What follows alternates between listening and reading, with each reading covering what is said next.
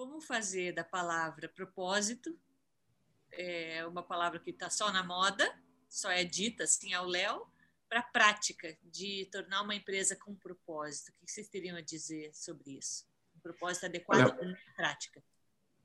Veja, Marcia, acho que o primeiro ponto é entender a sua função na sociedade. Né? Quando é, eu tive a minha virada de chave, há 10 anos atrás, é, o que eu disse é o seguinte: uma, uma frase muito simples. Eu não consigo mais trabalhar só para ganhar dinheiro. Quem consegue trabalhar só para ganhar dinheiro está feliz?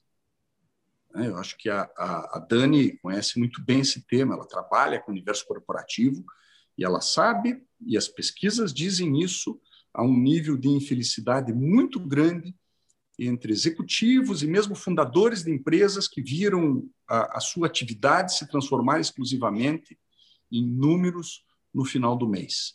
É isso que as pessoas querem? É isso o seu propósito? Se você consegue ser feliz com esse propósito, vá em frente. Mas a gente sabe que hoje tem uma quantidade muito grande de pessoas que já não vê mais o seu propósito exclusivamente como ganhar dinheiro. A primeira coisa é nos questionarmos. Quer dizer, o que nós podemos fazer pela nossa sociedade e, ao fazermos pela nossa sociedade, estamos fazendo para nós mesmos.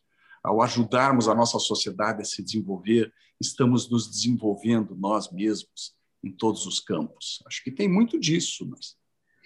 Vários executivos hoje estão dentro das empresas ganhando verdadeiras fortunas, mas assim, é, realmente, sabe, é, é, questionando, isso acho que não é mais para mim, não vibra mais energeticamente as pessoas estão em busca de outras coisas. Podemos dar o um nome de propósito, objetivo, uma expansão do nível de consciência.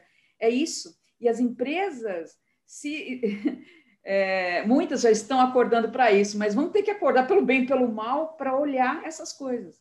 Executivos dizendo: não, aqui eu não consigo mais trabalhar. Não, mas o que? Não, não, vamos aumentar seu bônus.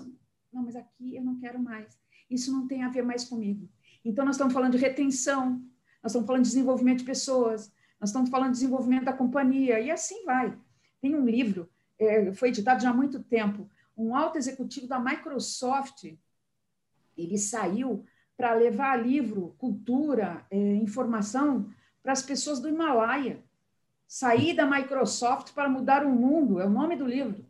É doido! Não, dá boa, assim, é, é um tanto estranho, podemos dizer.